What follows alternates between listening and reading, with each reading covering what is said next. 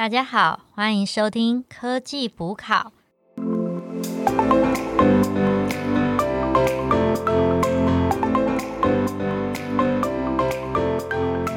是主持人 Anna，大家好，我是 Anisha。我是 Alan。今天就是我们 Martech 啊、这本书的第五集。那这一次呢，想要讲一些比较不一样的。我们之前已经讲到啊、大数据，然后一些 Martech 的一些介绍。那这一次书中的后面几章，它有在介绍一些品牌相关的一些内容。那我觉得最有趣的就是说，网络品牌它这边有特别讲说，这是这二十年来快速崛起的事情。然后大家应该有发现说，我们的购买的方式也真的改变很大。我现在要买什么东西都很方便嘛，而且我连搭车什么的，我靠网络 APP，我按一键我就可以做到很多事情。那我觉得最值得探讨的部分就是说，平台品牌因为平台品牌，这是我们小时候都没有的东西嘛。我们现在可以看到很多平台，例如 Amazon、Uber、Uber Eats，或者是其他各式各样的平台，然后它媒合了很多的地方，不管是 supplier 跟 consumer。那现在我们就来讨论一下说这种平台品牌有分哪几种模式嘞？平台品牌的这个商业模式，其实主要是提供服务来媒合供给还有需求方。我们用那个供给的 supplier 跟需求的消费者的这个 consumer 可以分成四种，包括 S to C、S to S、C to S，还有 C to C。哎，有四种哦。哦，对啊，排列组合。二乘二乘二嘛。对，那我先介绍一下 S to C，就是供应商到消费者这个商业模式。其实这个在品牌品牌上是最常见的，基本上它就是把传统的实体企业的事情都放到网络上，比如说 Amazon 还有博客来把书店放到网络上，或者是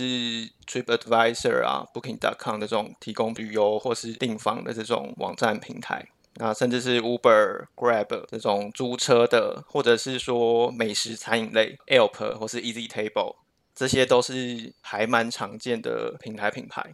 那另外诶，那嘿，那这种是不是就是很正常？就是跟供给商买东西嘛，跟我在实体店面的几乎都一样，我只是把它搬到网络上。对，没错。那好处是什么？就是说，当我们把实体企业放到网络上，多的东西就是大家可以在这些平台上看评价。那这也是之后等一下会带到的一个重点。另外一个 S to S 就是供应商到供应商，supplier to supplier。这个呢，也是一个平台品牌的商业模式，它其实改善了中间商存在的价值。比如说，我们以前传统上游的制造业啊，必须透过业务或是代理商，才能把上游的零件或者是原材料卖给中下游嘛。但是现在透过网络平台，直接就是可以在网站上的这些平台卖东西给企业。最代表性的就是阿里巴巴。啊，我这边实际有用过阿里巴巴，就是在研究所的时候，我曾经跟中国大陆那边买电磁铁的原材料回来学校做加工。对，哦，诶，那这样中间商不就没有工作了？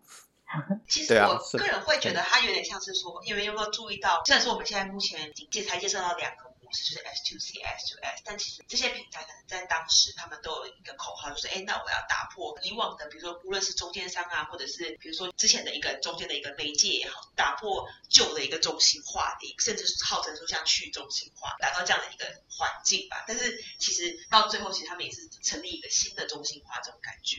变成说现在这我们刚刚讲的这些平台，其实都慢慢变成就是网络业界互联网的一个大的独角兽。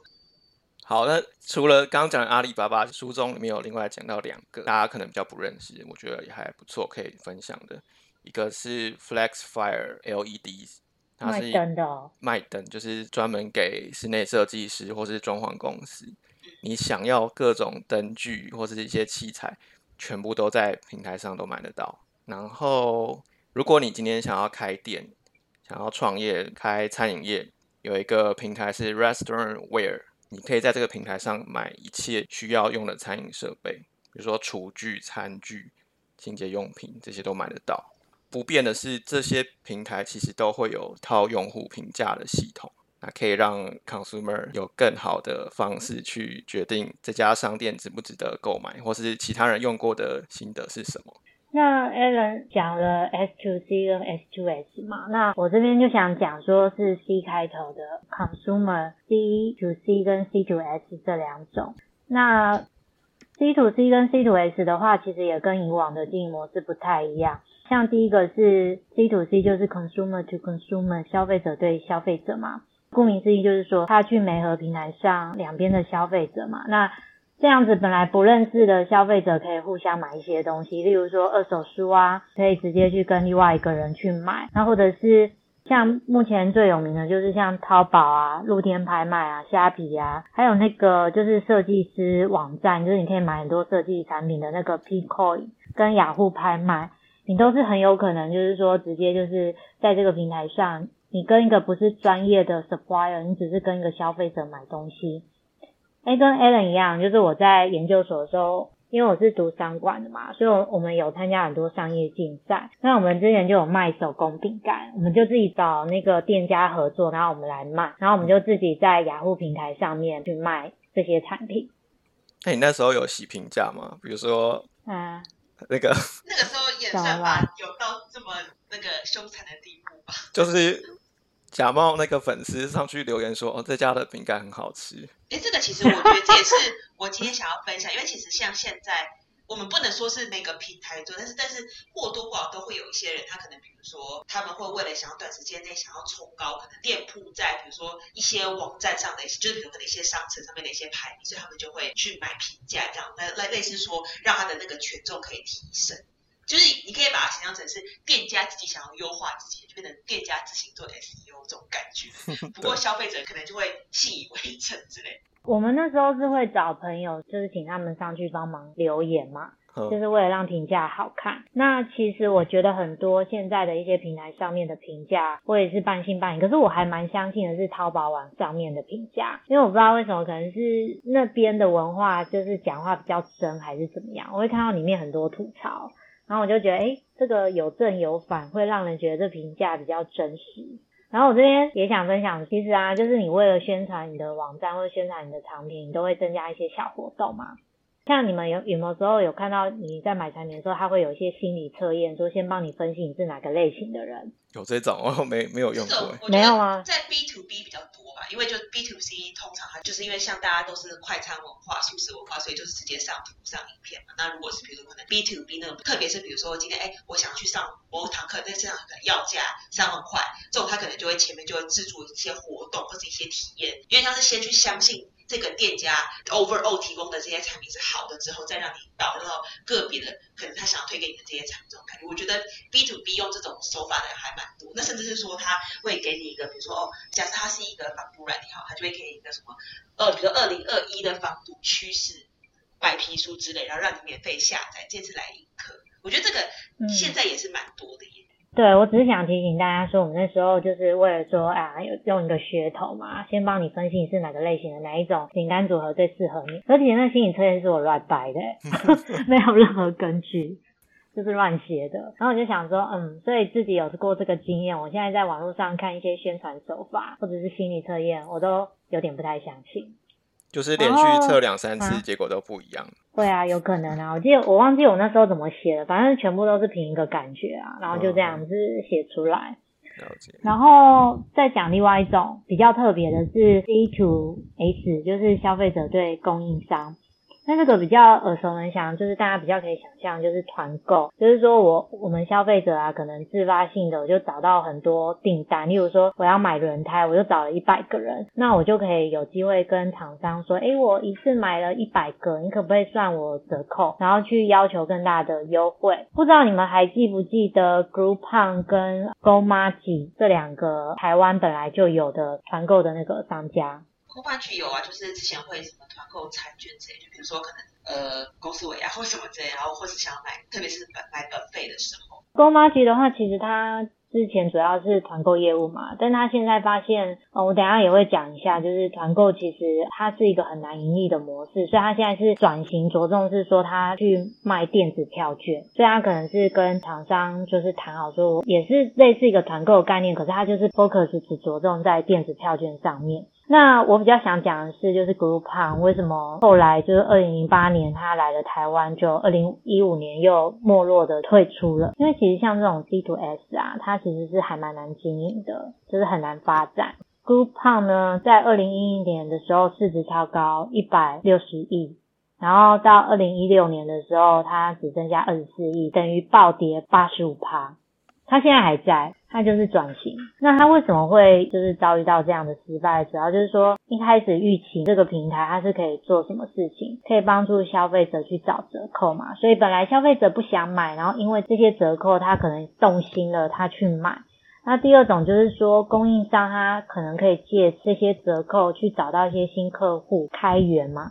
然后或者是把原本。他们自己的库存消耗掉啊，或者是我借由这样的折扣，我认识接触到一些新的消费者，说不定我有机会碰到一些有影响力的消费者，他可以再帮忙我们做再宣传，这是预期哦，很美好。你们会不会有碰到有一些朋友，他其实不管有没有折扣，他就是会去买，他就是要买。像多少会有啊，捡便宜的心态。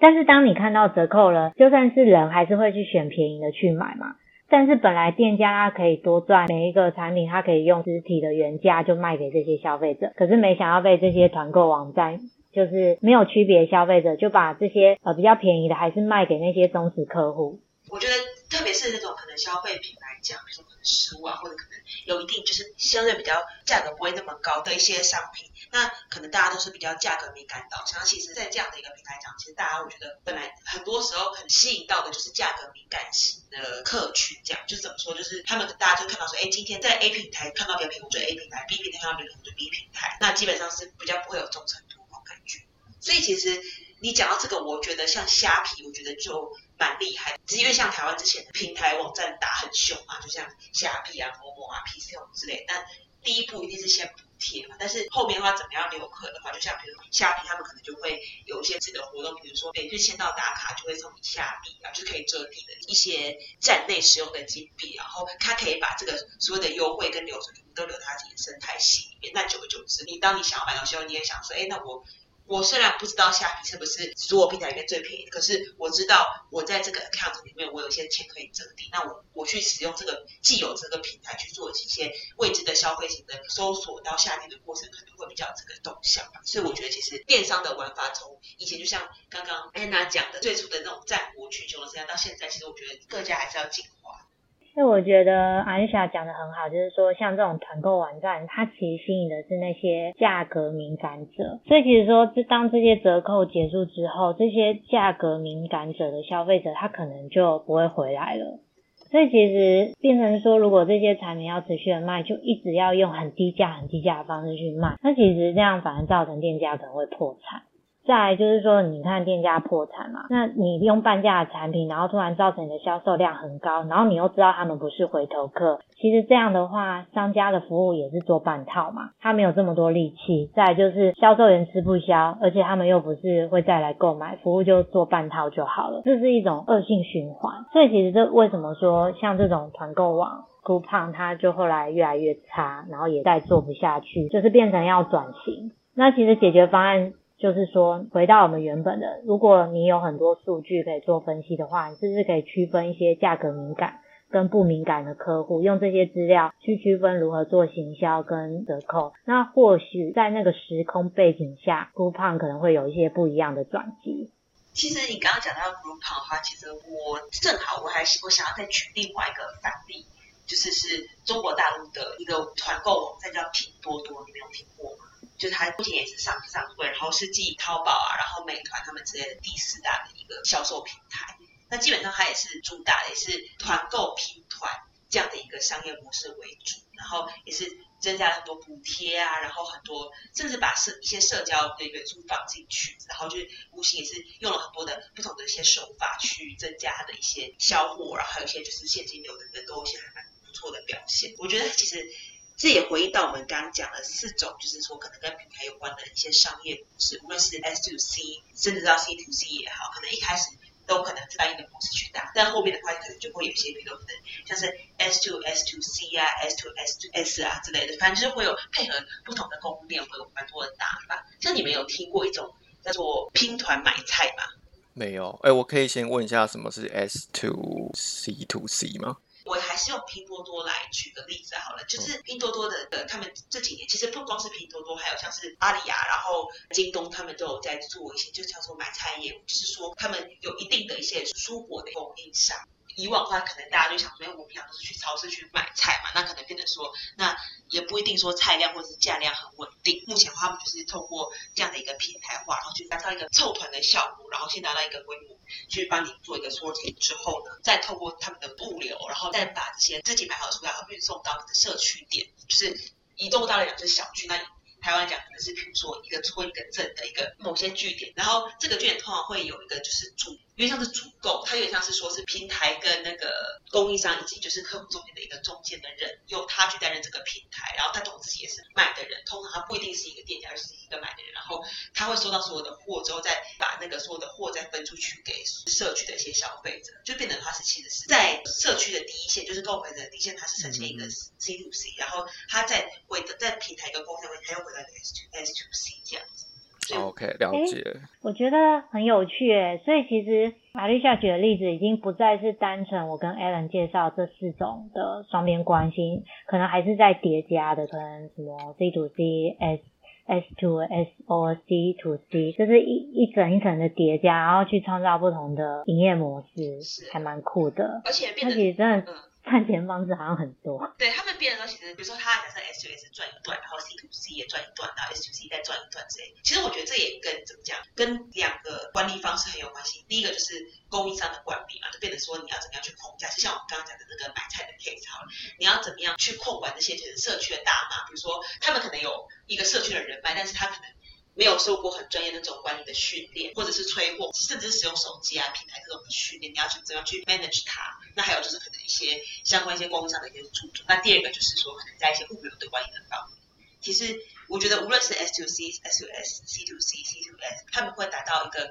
规模经济，主要都还是来自于就是很重的线下一体的一个投入。就比如说可能亚马逊好了，大家都知道他们在物流啊搬运这边其实都有非常多的科技的投入，其实就是光他们自己 in house 的一些成本节省，其实就已经达到可以商业变现的程度，就是由此可见，尤其是物流来讲，就算是在单纯的电商，其实都是一。个决战的关键，就像我们之前有聊到过，某某跟 PC Home 在防疫期间战争嘛，就是在那个货仓的架设上有一个决策决胜的，所以让某某可能相对表现比较突出。你的意思是说，那个时候一影下，他们就是 PC 用出货超慢，有些人等一个月那个事情吗？对，就是当时好像是说 PC Home 它的仓库的货仓的建法，是比如可能是在大城市的市郊，以双北来讲，可能建在桃园，然后可是某某的方式。的话比较像是说，我可能在双北的相对价格比较便宜的蛋白区，我多建几个小的卫星仓。那虽然说可能每个月的必要的支出是很高的，但是相对来讲，当这种要快速出货的时候，其实它相对来讲，它只要确定它的仓的水位够满之后，它其实相对从仓出货给消费者的速度是比较来得及的。不过我觉得其实。我觉得万剑归宗啊，其实讲到后来，我觉得今天大家都讲了很多可能平台使用经验或者参看过的经验，其实也是跟目前可能智慧型手机很盛行啊，然后 G 啊，甚至到现在五 G 的一个网络很盛行，其实有关系。现在人人一手机，其实就无论你是今天一打开可能是 Facebook 啊，或者是 PDD、d c a r 你一打开其实想要去浏览它在这些社群网站或这些可能一些平台上面一些留言，所以我觉得这可以带到一个很有趣的观念，就是有关于内容行销的。甚至是我们打开 Line，现在不是 Line 也会有很多一些广告之类的。我自己分享，好像我还蛮喜欢看那个绿藤生机的广告，每天它就是 Line 会跳出来，就写出一些小故事，然后让我觉得，哎，让我对这个品牌越来越有概念。但是也就不会觉得说很商业化的感觉。所以说，其实我觉得内容的在对于新来讲，其实越来越重要对啊，其实如果要脱颖而出的话，在内容行销这一块，一定要做的比别人突出，而且。内容也是要精致化，可以快速的抓到大家的眼睛。不然，其实现在网站这边的就是平台经济已经这样起来，我觉得有时候眼睛有点眼花缭乱。是啊，而且你也不不不能保证说我一定可以顺顺利利的推到我的目标客户面前，因为他要这样子这么 direct 的推送，要不然就是凭运气，要不然就是你要砸很多钱。因为目标客户，你可能你想要去攻这个客户，只是这个客户的选择不是只有我们家而已。嗯嗯嗯嗯，今今天的时间已经差不多了嘛？那我觉得刚好阿丽莎抛了一个引砖，是关于内容品牌行销。那我们就下一集再来继续讲一下内容品牌行销。那今天就先到这哦，谢谢，拜拜拜拜拜。